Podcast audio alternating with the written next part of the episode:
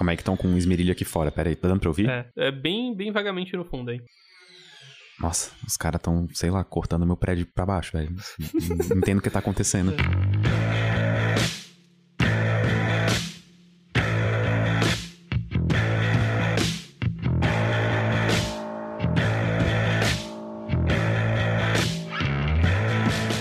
Greg, você está ouvindo a minha voz nesse exato momento, certo? Certo. Você é a única pessoa que sabe como que é experienciar minha voz como você experiencia.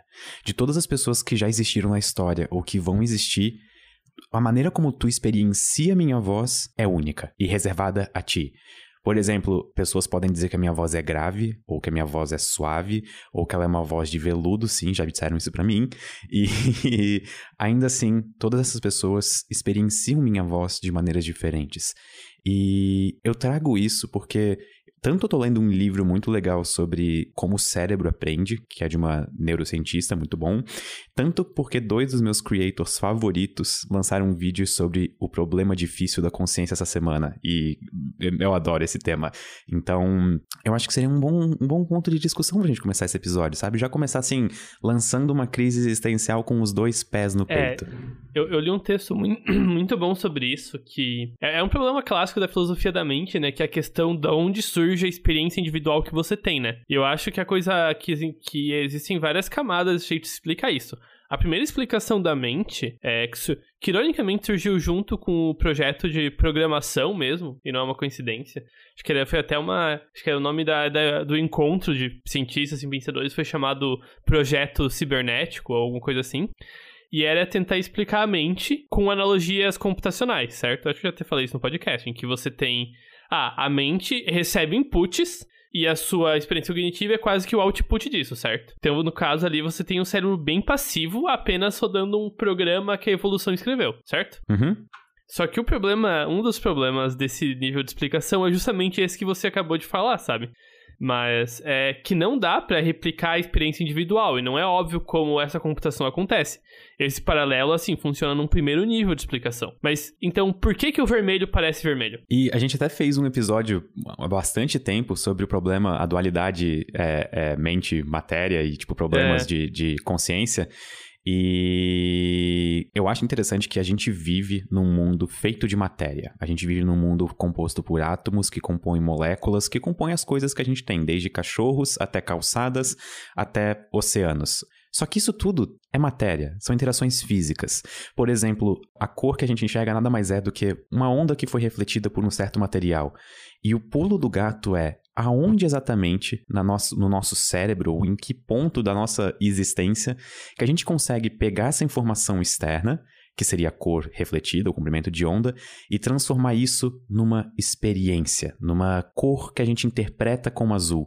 E eu vi uma analogia muito bacana, é, que seria mais ou menos assim. Pegando, por exemplo, eu vou usar como exemplo um iPhone. A gente pega o iPhone na mão e liga a tela. Tudo que a gente tem de hardware no iPhone, tipo processador, chips e tudo mais, placa de vídeo, sei lá, não sei se posso chamar de placa de vídeo, whatever. Tudo isso seria o análogo, digamos, entre aspas, ao nosso cérebro. As nossas, por exemplo, os neurônios, as nossas sinapses, ao- aos circuitos que fazem ele funcionar. E a nossa experiência seria a tela, o display, o que mostra na tela. Só que a gente, diferente de um iPhone, em que a gente pode pegar, por exemplo, tal pixel é comandado por tal transistor dentro do negócio. A gente não consegue fazer isso com o nosso cérebro. A gente não tem como descobrir uma área específica que é responsável, por exemplo, pelo que eu chamo de azul. E isso é bastante bonito. Uhum. Não, e, e justamente isso quando você vai avançando em ciência cognitiva, ficou bem claro, assim, relativamente logo, de que essa explicação computacional era no máximo um paralelo superficial, né? Uma vez que você tenta entender o cérebro em funcionamento, você vê que a escala em que os padrões estão trabalhando são muito mais abstratas e globais, sabe? Não é organizado certinho. E isso provavelmente larga parte é porque evolução é uma gambiarra do caramba, assim.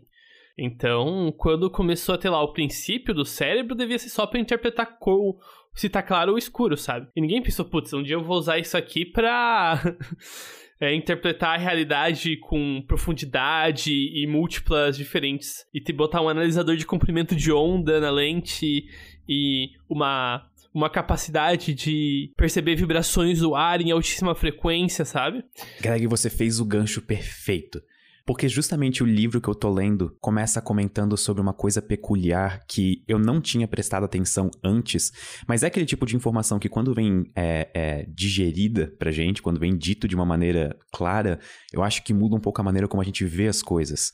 O que, que diferencia o cérebro humano do cérebro de, por exemplo, um Yorkshire? Qual é o principal fator? O... A gente provavelmente tem regiões do cérebro que eles não têm, e a gente também provavelmente vai ter uma densidade maior de neurônios, que parece ser o que está realmente associado com capacidade cognitiva. E não só isso. Também tá, tá certo, mas não só isso. A nossa capacidade de aprender é extremamente bizarra, exponencial, mais elevada ou mais otimizada do que a de outros animais, por exemplo exemplo. Então, seres humanos, crianças, a gente tem algumas coisas instintivas que parecem estar ligadas a, por exemplo, o nosso, sei lá, DNA. A gente nasce com aquilo. Uhum. Por não, exemplo. Não é algumas coisas, são várias e várias, né? Mas enfim. Eu, eu tô sendo bastante simplista, é. tá? Só pra deixar, tipo, bastante claro que eu estou sendo uhum. bastante simplista. Não me xinguem, neurocientistas, por favor. Só, só posso fazer uma interjeição pra indicar coisas fofas pros ouvintes? Pode. Quando você nasce, você tem uma série de reflexos automáticos que estão associados com toques específicos no corpo. E tem uns vídeos muito bons de médicos mostrando como é que esses reflexos acabam enquanto a pessoa cresce. Então ele pegando o filhinho dele de seis meses e passando a mão nas costas, ele diz certinho o que vai acontecendo no movimento. E daí com um ano já funciona, não funcionam todos, e assim vai ainda. É bem, é bem legal o vídeo. Enfim, continue. Isso é maravilhoso. E justamente o nosso cérebro, ele vem, digamos, fora essas, essas coisas instintivas ou reflexos prontos, o nosso cérebro vem como se fosse um HD zerado, formatado. Tirando essas coisas que seriam, digamos, o nosso, entre aspas, sistema operacional. Novamente, eu tô sendo muito simplista aqui. Só que o legal é que a gente tem uma neuroplasticidade tão grande no nosso período de desenvolvimento e também no resto da vida, mas principalmente nos nossos primeiros, eu acho que quatro ou seis anos de vida, que a gente aprende coisas tão rápido. A gente aprende, por exemplo, a identificar cores, a identificar objetos, identificar tamanhos. E esse período no começo da vida de uma pessoa em que ela nasce, digamos, sem informação, entre aspas, registrada no cérebro, que ela vai armazenando informação e relacionando isso com a experiência do mundo externo, é uma coisa linda, sabe? É uma coisa assim. Eu fico, eu fico entusiasmado, só que ao mesmo tempo, lendo esse livro, eu fui acometido por uma bad incrível. Porque daí eu comecei a pensar: será que em algum momento do meu desenvolvimento, por exemplo, eu deixei de fazer alguma coisa que poderia hoje me tornar, digamos, alguém mais perspicaz ou mais esperto ou coisa do tipo. E sim, não adianta chorar sobre leite derramado. Só que é o tipo de coisa que, sim, eu também tenho crises existenciais às vezes lendo as coisas. Não sou só uma pessoa que faz crises existenciais. Então, me chamou atenção esse livro. É, para mim a parte mais interessante dessa, desse avanço de perspectiva da explicação da cognição, que talvez eu genuinamente acho que é uma ideia que por si só, conforme você vai meio que internalizando ela, é um rolê que até te ajuda a lidar um pouco mais com a sua vida de forma assim, genuína, via, via filosofia que você pode usar para genuinamente refletir sobre suas ações ou como você guia a sua vida é que, assim, depois que você sair desse paradigma computacional da mente, tem a ideia da, da emergência, né? Da, que o cérebro, que a consciência emerge desses padrões múltiplos da, do, das camadas de neurônios e tudo mais, certo? Mas uhum. existe um passo adiante que eu acho que esse é o passo interessante que Bem, o, o, livro que eu li sobre isso, ele chama de a, a mente é. Eu não sei traduzir, é enacting, a mente a que atua. E eu acho que talvez uma tradução também seria a mente co-emergente, em que não é que a sua consciência surge dos estímulos externos, mas que a sua a experiência cognitiva surge é, das duas coisas se entrelaçando ao mesmo tempo, sabe? Em que os, é a sua mente tentando interpretar o que está acontecendo externamente que gera a impressão do externo, sabe? Isso não é para dizer que o mundo externo não existe, tudo é sua imaginação, mas é que a sua percepção do mundo externa é drasticamente relacionada tanto com a sua coisa interna quanto externa. E que não tem uma separação clara na sua mente do que é dentro e fora. Isso é uma mudança de referencial interessante, porque por muito tempo as pessoas tentaram entender consciência como sendo algo totalmente emergente do cérebro. Apenas, tipo assim, é a maneira como o nosso cérebro interpreta coisas e isso vem diretamente do nosso cérebro. Só que isso que tu acabou de dizer muda bastante o referencial para ser uma coisa híbrida, eu diria. Sim, sim, é, é, é bem uma hibridização em que. E, inclusive, isso isso faz sentido com. Nossa, duas, duas outras coisas que eu queria falar, mas eu vou pra esse lado aqui. que é a questão que o, que é o Sinta-se à problema. vontade. Aham. que é o problema. Isso o Dawkins fala bastante da mente descontínua. Em que a gente tem uma mente que a gente é muito bom em perceber coisas 1, 2, 3, 4, 5, discretas, certo? Uhum. E só que frequentemente chega num ponto em quando a gente vai olhar coisas realmente na cara dura, não existe essa barreira óbvia de onde começa algo e termina, sabe? É muito mais fluido do que uma impre- a nossa impressão mais imediata das coisas. Eu acho que se aplica a certo nível à nossa própria consciência, sabe? Quando que você começou a ser consciente? Calma, eu, tô- eu tô- eu fiquei um tempo em silêncio que eu preciso absorver essa pergunta, mas exatamente, sim. Ou, ou, ou dá pra fazer ainda algo mais fino, que é algo mais momentâneo é o seguinte: tenta prestar atenção quando você ganha consciência ao acordar. Bom, eu demoro bastante, porque eu acordo e viro um zumbi por cerca de três horas. É, então você tem esse nível, né? Você tava no sono e você tem algum nível de existência no sono, né? Você tem um nível de cognição, surgem sonhos, mas você tá meio que desconectado disso. Ou às vezes até os sonhos te confundem, você não entende as coisas, e daí você vai pra aquela escuridão do, do sono e você acorda. Então tem esse momento em que você não tá ativamente percebendo a realidade ao seu redor, pra você tá, sei lá, meio-dia tomando um café assim. Alerta. E você toda essa camada em tipo, putz, você não percebe nada e você tá plenamente alerta com as suas faculdades mentais e dias. Quando que uma coisa vira outra? E eu acho que não tem esse ponto, esse, esse arbitrário, sabe? É, até adicionando nisso, tentem perceber, ouvintes, como a nossa experiência de, por exemplo, tempo varia ao longo do dia. E não por causa de relatividade, de física ou nada do tipo. A gente geralmente pensa no tempo como, por exemplo, divisões iguais de subtempos, digamos, que vão, sei lá, totalizar 24 horas no dia. Só que percebam como a experiência de tempo da gente é totalmente dependente de o que a gente está fazendo e como que a gente está consciente do nosso mundo externo, digamos. É... Ah, isso é tão fascinante. Eu fico tão. Sim, sim. Então é. isso é digno de crises é, é existenciais. E, e, tipo, isso é um exercício de quando o surgimento não ser óbvio. É, você pode fazer, tipo, nesse exato momento, com a percepção das nossas vozes. Quando que você começa a escutar a minha voz? Quando que você para de escutar a minha voz? E tenta prestar atenção no nuance do que acontece lá. Porque no momento você tá ouvindo minhas palavras e cognoscendo nelas, ativamente absorvendo elas.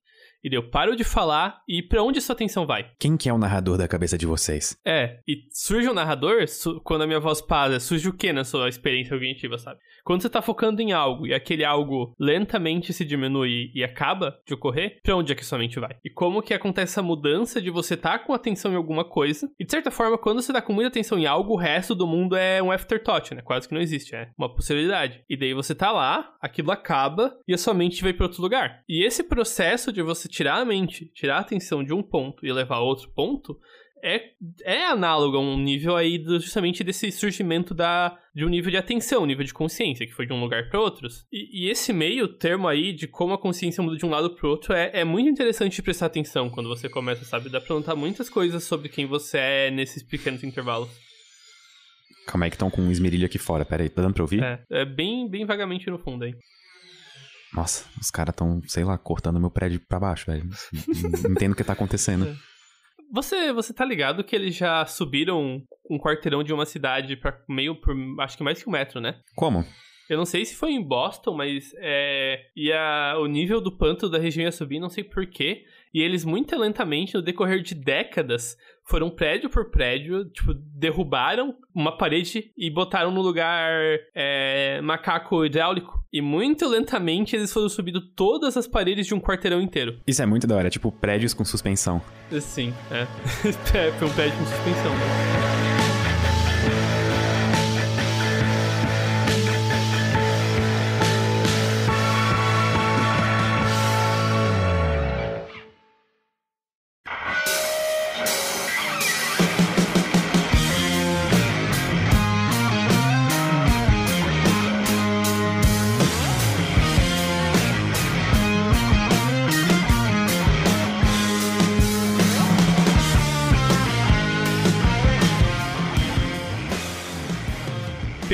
Antes de eu responder, eu só quero pedir desculpa porque tá uma reforma muito louca acontecendo aqui fora, então eu não me responsabilizo por barulho de esmerilha ou matelos.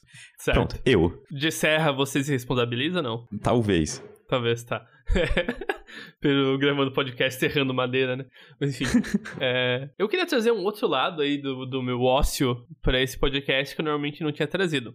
E acontece que eu. Um dos meus hobbies principais de lazer é que eu me envolvo muito com RPG de mesa, né? Eu sou o mestre de uma mesa. E isso me leva a, a lugares meio diferentes. É, eu Muitas vezes eu gosto de fazer pesquisa sobre assuntos aleatórios para ver se aquilo consegue virar algum nível de uma boa narrativa de entretenimento no RPG de mesa, né?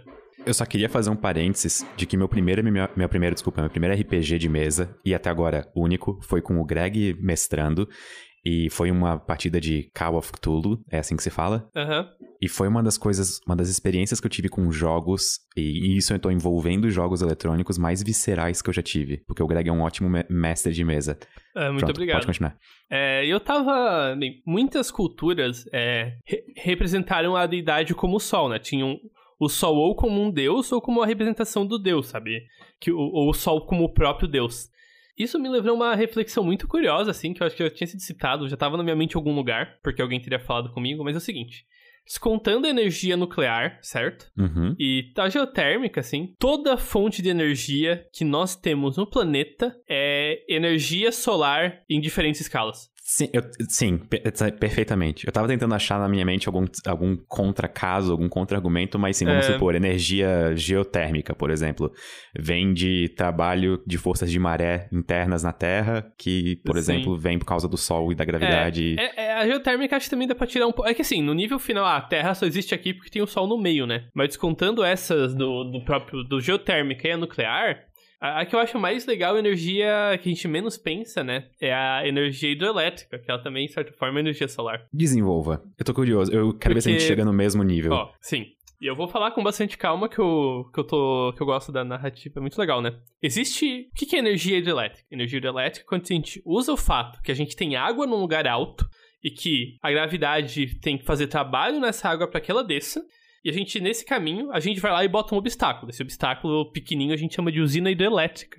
E a gente bota umas turbinas que conforme a água cai, e por conta disso a gravidade está realizando trabalho na água, ela tem que vencer as turbinas. E isso faz as turbinas girarem, e a gente conecta a turbina num ímã e isso gera energia elétrica em altíssima frequência lá, com eficiência. Então, para a gente ter energia hidrelétrica, a gente depende de água e vir de um lugar alto para um lugar baixo. Mas o que que leva a água para o lugar alto?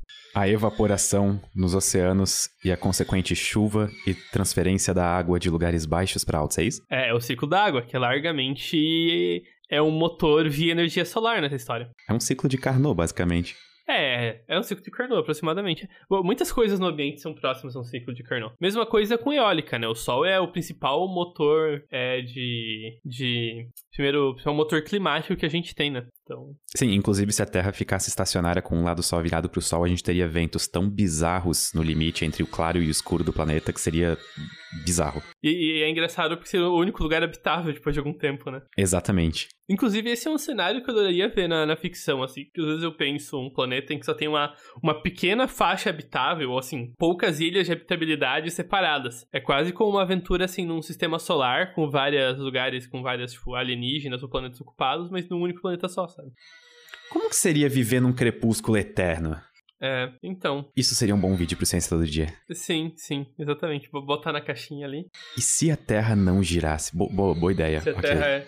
Se a Terra nunca tivesse girado, como é? Eu também me pergunto quão, quão razoável é, tipo, surgir vida e ter algum nível de vida complexa se você tem uma faixa bem limitada, assim, de existência possível. Ah, e só pra deixar claro, acho que a gente foi meio por cima, é o seguinte.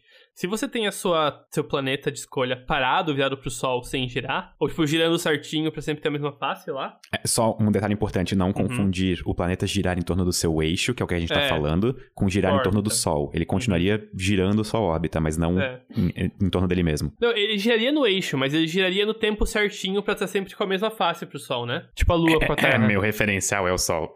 ah, tá. E tá. É, e daí você tem justamente isso, né? Nunca tá virando. E o que você tem é que, na parte que tá de cara pro sol, é muito, muito, muito, muito quente o tempo todo, certo?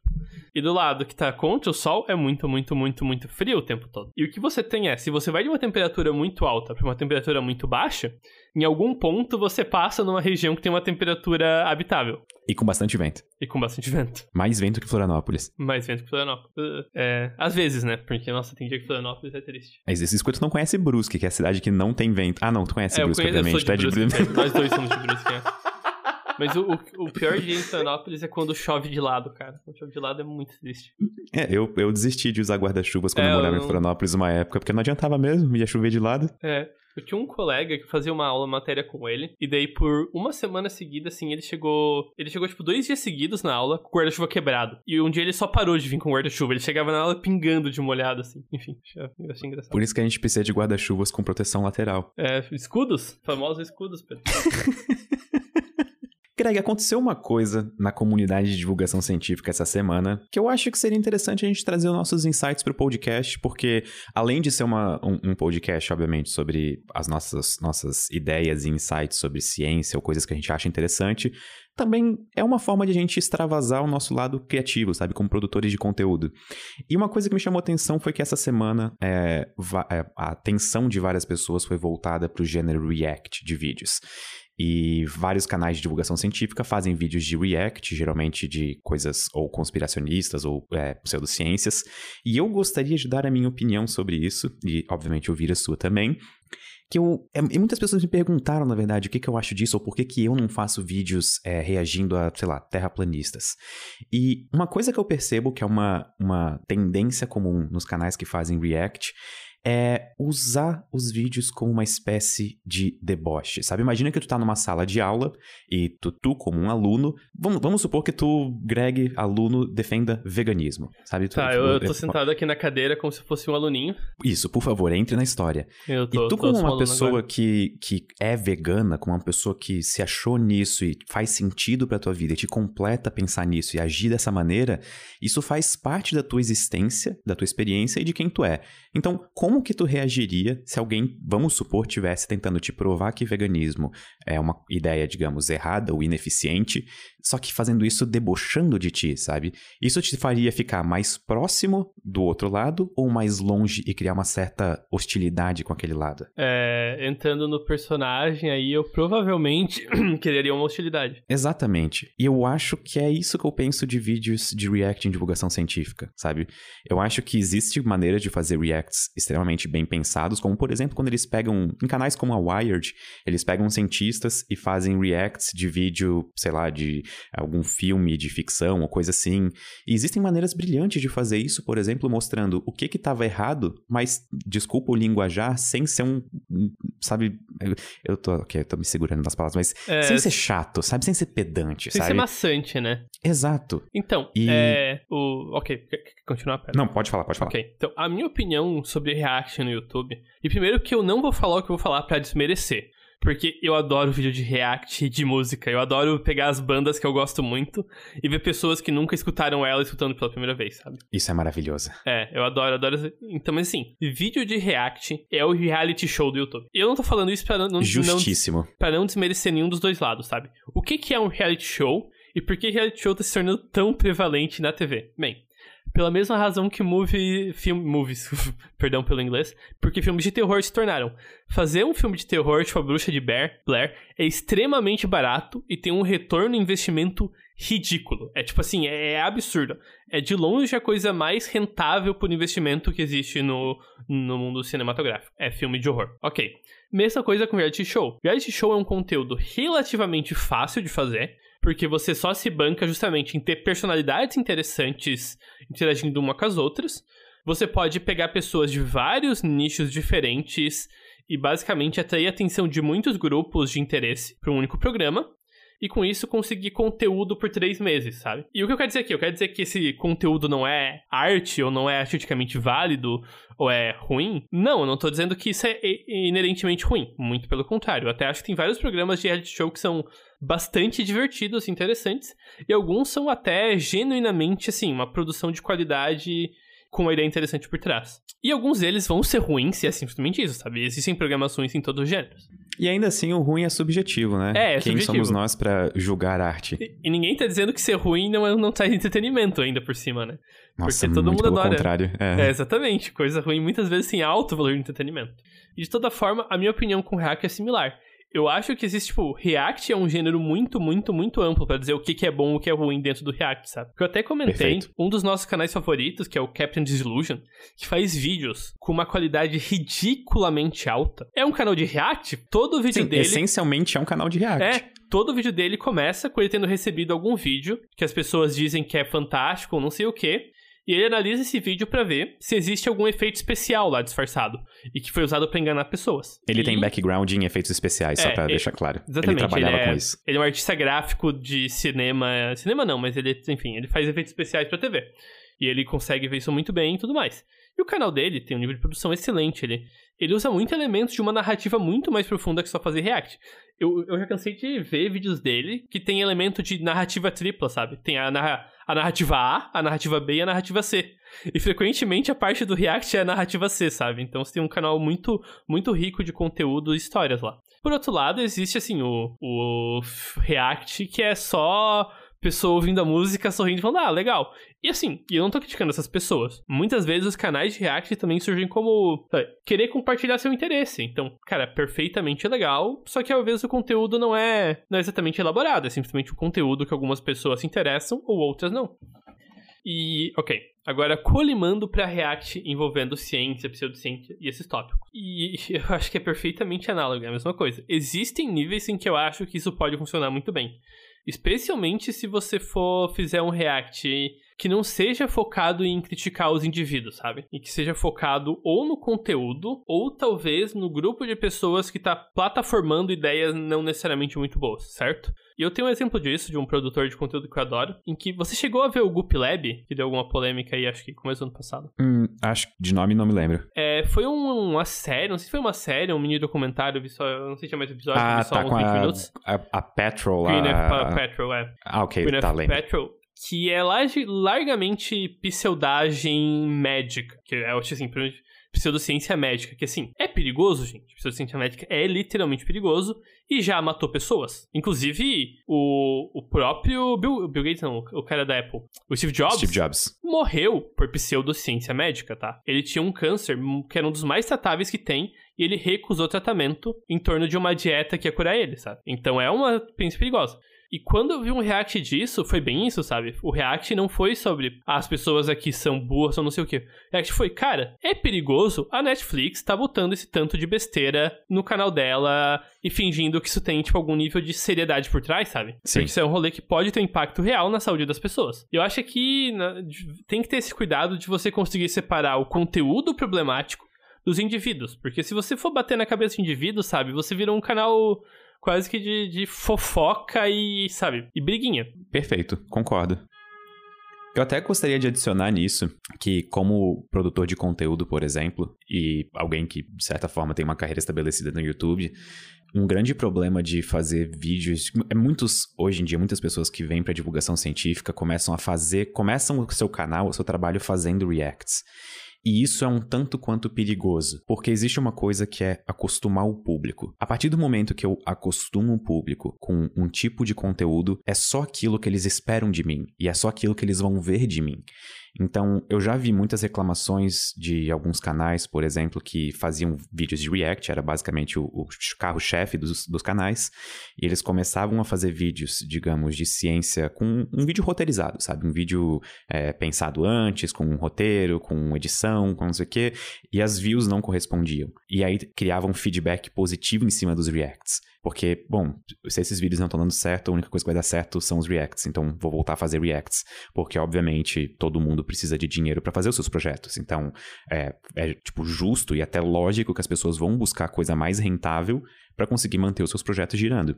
E isso é perigoso, sabe? Então, se por um acaso algum ouvinte do podcast estiver pensando em começar conteúdo agora pro YouTube ou coisa do tipo, pense duas vezes caso você pensava em fazer reacts, sabe? Tipo, pode ser o caminho? Pode. Como o Greg falou, vários canais de react fazem isso brilhantemente, é, refutando ou comentando ideias e não pessoas. E isso é uma ideia interessante, funcionaria. Só que vejam se esse é realmente o caminho que vocês querem seguir, sabe? E eu não tô tentando, tipo, cagar regra pra cima de ninguém, sabe? Tipo, façam que vocês mais se sintam como é, realizados e felizes em fazer. Mas, sei lá, eu, eu acho isso um, um tópico Sim. bastante controverso, eu vou Esse dizer. que você falou de ter que pagar as contas no fim da história, me lembra, me lembra pra mim que é o caso mais icônico e que até meio as pessoas ainda não, não entendem exatamente por que existem os elementos da coisa. Você já ouviu falar do BuzzFeed, Pedro? Quem que nunca ouviu falar do É. BuzzFeed, Greg? Pelo que você ouviu falar do BuzzFeed? Testes. Qual batata frita eu seria? É. Você sabe que o BuzzFeed é um jornal extremamente premiado pelo seu jornalismo investigativo de altíssimo nível? Sabe, eu me surpreendi quando eu descobri isso, quando eu li o meu primeiro artigo, tipo, completo no BuzzFeed, digamos, uma coisa trabalhada. Eu não acreditei que eu tava lendo o BuzzFeed. É. Eu olhei, tipo, no meu browser se eu realmente estava no BuzzFeed. Não, eles usam essas besteiras, essas coisas que, tipo, ficam virais e se popularizam pra bancar um jornalismo investigativo independente, sabe? E de vez em quando sai uma notícia do, do BuzzFeed que você fica, cara, pera, quem? É, eu acho muito engraçado isso. Mas enfim. Acho que até tinha, já tinha falado isso no passado, mas. Então, um Não, ano e tu falou isso pra mim pessoalmente, eu Ah, acho, mas falei não no podcast. É, É, tem, tem essa. É, onde começa. Esse é o problema de a gente Uhum. ser amigo, Greg. É. Não, tô brincando, não é um problema. Vamos uma coisa encerrar legal, nossa inclusive. amizade em nome do podcast, gente. Aqui é tudo pelo conteúdo. Acabou. Ca- Acabou a Greg, amizade aí, eu- mas o podcast continua. É isso aí. E depois eu vou fazer um podcast reagindo a esse podcast. É, a gente faz infinitas camadas de reação, né? Todo po- daqui pra frente os nossos podcasts vão ser só a gente reagindo ao último podcast. Eu acho que a gente tá muito próximo de arranjar treta com pessoas, Greg. Eu acho melhor a gente parar. Sim.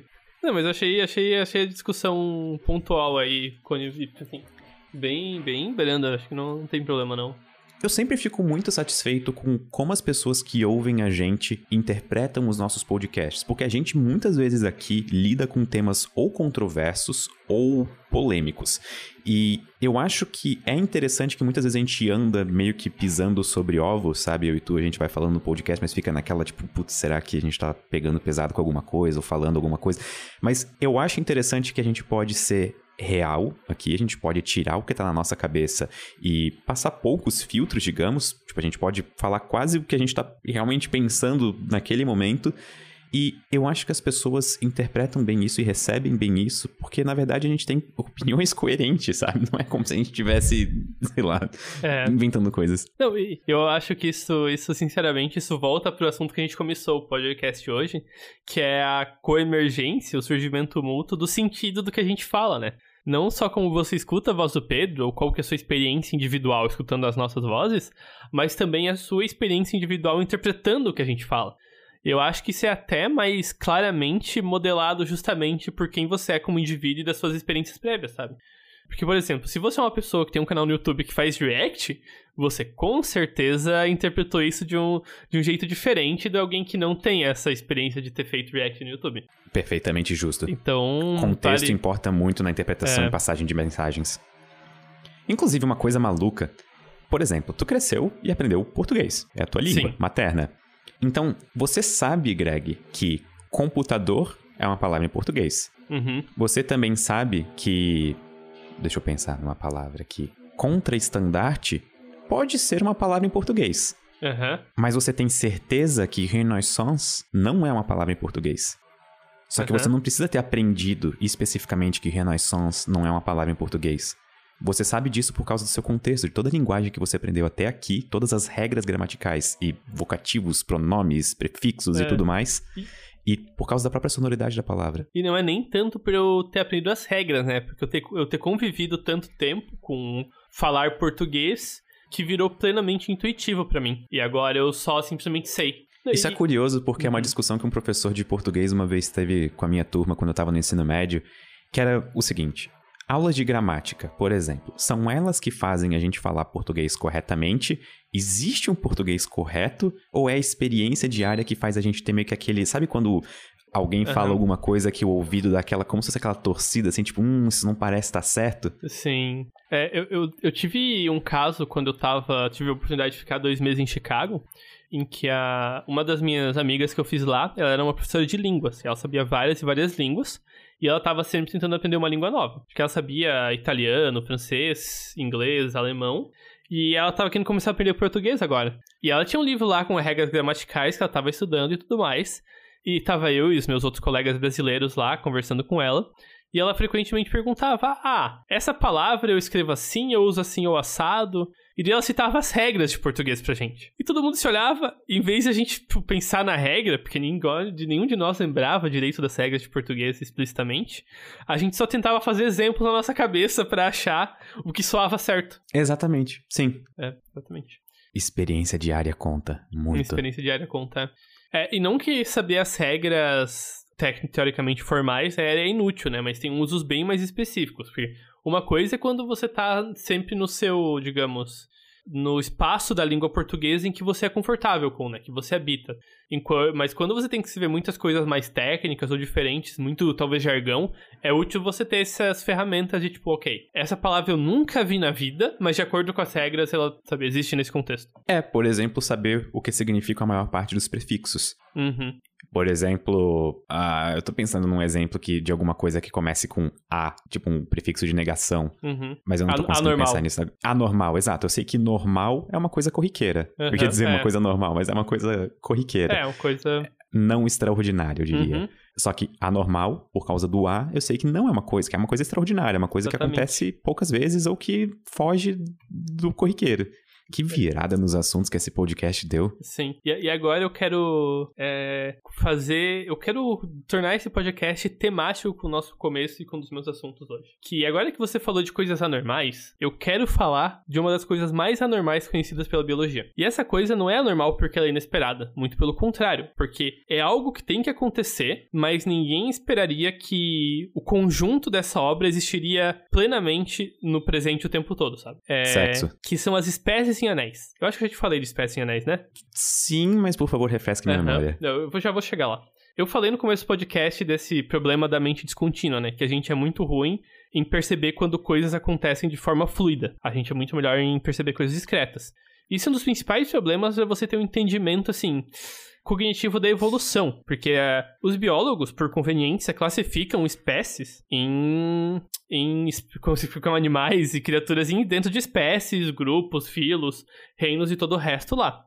E a motivação disso é largamente porque isso é muito útil para você estudar. Porque, sei lá, obviamente humanos estão mais próximos do, de um macaco do que de uma planta de banana, certo? Sim, Só eu, que... eu espero que sim, pelo menos. Só que se a gente pudesse olhar, assim, o tempo acelerado, por exemplo, vamos pegar, fazer uma árvore biológica completa. Você, seu pai, seu avô, seu bisavô, indo, indo e voltando, vai chegar um ponto, se a gente voltar, sei lá, 200 milhões de antepassados, o seu antepassado é um peixe. Existe essa linha contínua de indivíduos se reproduzindo entre si, que sai de um peixe e chega em você. E é muito difícil você colocar isso na sua cabeça, porque é uma escala de tempo enorme, certo? E é, diferenças anatômicas, cara, você, sabe, é, é, algo difícil de botar na cabeça. Só que algo muito similar a isso existe na natureza o tempo todo, e são chamados espécies em anéis. Um jeito possível de separar espécies em classificação na biologia é o seguinte: dois animais são espécies diferentes se eles não conseguem ter crias, não conseguem reproduzir entre si e dar uma cria que também possa se reproduzir. Ou seja, dois animais são da mesma espécie se eles conseguem ter um, um filho juntos e esse filho também se reproduzir, certo? Sim. É, uma espécie em anel é algo que desafia essa divisão de uma forma bem engraçada. Eu talvez erre a direção geográfica, mas vamos, vamos começar na Europa, certo? Nas costas da Europa, você vai ver dois tipos de pássaros. Existem os pássaros pretos e os pássaros brancos. Os pássaros pretos reproduzem com pássaros pretos e pássaros brancos reproduzem com pássaros brancos, certo? Estou acompanhando até aqui. Agora, a gente vai seguir com quais outros indivíduos da mesma espécie deles esses pássaros pretos se reproduzem, certo? Sim. E aqui eu tô abstraindo um caso real, não lembro o nome certinho da espécie. Se você vai indo pro sul e vai contornando pela. Sei, enfim, você vai dando a volta geográfica pelo sul, por exemplo, mas acho que é pelo oeste. Península Ibérica. É, pela Península Ibérica. Eu nem sei você, se é o nome, eu chutei, descendo, tá? Você vê que o, os pássaros pretos vão virando pássaros cinzas. Agora os pássaros pretos se reproduzem com pássaros um pouco menos pretos, um pouco cinza escuro. E daí você vai descendo e dando a volta no Atlântico, você vê que esses pássaros cinza escuro se reproduzem com um cinza menos escuro. E daí esses cinzas menos escuros se reproduzem com um pássaro cinza, e de cinza claro. E você dá a volta por cima, sobe a América do Norte de volta, e quando você está seguindo essa linha de animais que se reproduzem entre si, você dá a volta no, no, no Atlântico inteiro e você volta para pássaros brancos. E você entende? Fecha o ciclo. É, e esses são os pássaros brancos que coabitam geograficamente com os pássaros pretos, e que se você olha só para esse local, eles parecem ser, ser espécies diferentes, certo? Sim, só que se olha no macro. É, você vai. Existe uma linha contínua de indivíduos que podem se reproduzir, que ligam a qualquer pássaro preto com qualquer pássaro branco. Embora os dois não estejam ligados é. entre si. E a pergunta é: esses pássaros pretos e brancos são duas espécies ou uma espécie? Eu vou falar que são duas espécies, porque não tem ligação direta entre eles. Não, eles são uma espécie anel mesmo. Não, não faz sentido classificar como uma ou duas. Daí você sai Malditos desse contexto. biólogos. Mas isso, isso eu vi num, numa palestra sobre um professor meu que fazia, trabalha com especiação, né? Ele faz modelo de especiação, e que ele comentou isso de espécies em anéis e eu achei maravilhoso, porque ele falou uma analogia que eu achei maravilhosamente bonita. Que todas as espécies, na verdade, são espécies em anéis. Só que a separação geográfica é o tempo. Não existe separação geográfica, é a separação da quarta dimensão. Eu tô tentando absorver isso e eu consigo imaginar um plot disso legal. Aham, aham, é bem legal. Acho que, eu acho que uma mais clara é que tem esse mesmo efeito com outros pássaros, só que ao redor de uma montanha. E você dá a volta na montanha e tem uma espécie em anel lá. E você, você é bem isso, sabe? Dá pra imaginar uma montanha como tempo no centro e lentamente os indivíduos dando a volta e chegando em, sei lá, em um lá. Indo pro passado, você eventualmente vai chegar no ancestral comum. Indo pro direção do futuro, você chega nas espécies modernas. Greg, eu seria obrigado a te perguntar, mas onde que tu tá comprando teu café? é, eu tô comprando no, no Archer de Brusque. Archer 3.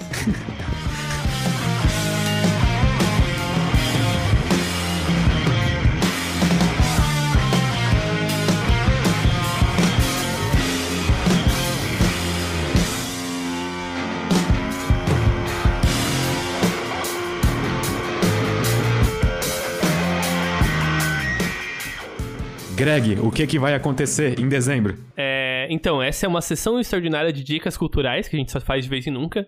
E vai lançar a quinta temporada do melhor show de sci-fi que eu provavelmente já vi na vida. The Expanse. É disponível no Amazon Prime e em outros meios. É, inclusive, a série até a quarta. Ela tá, já saiu até a quarta temporada.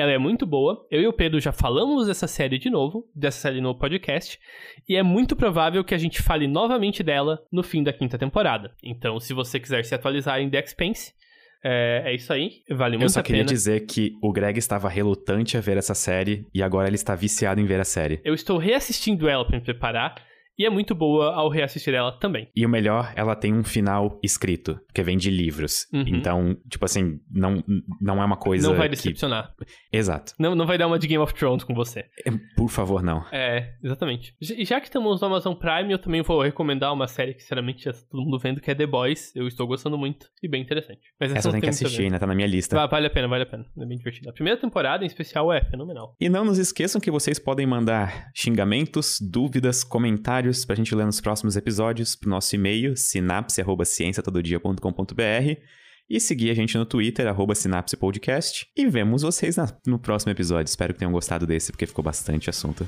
Sim. Até a próxima. Até a próxima.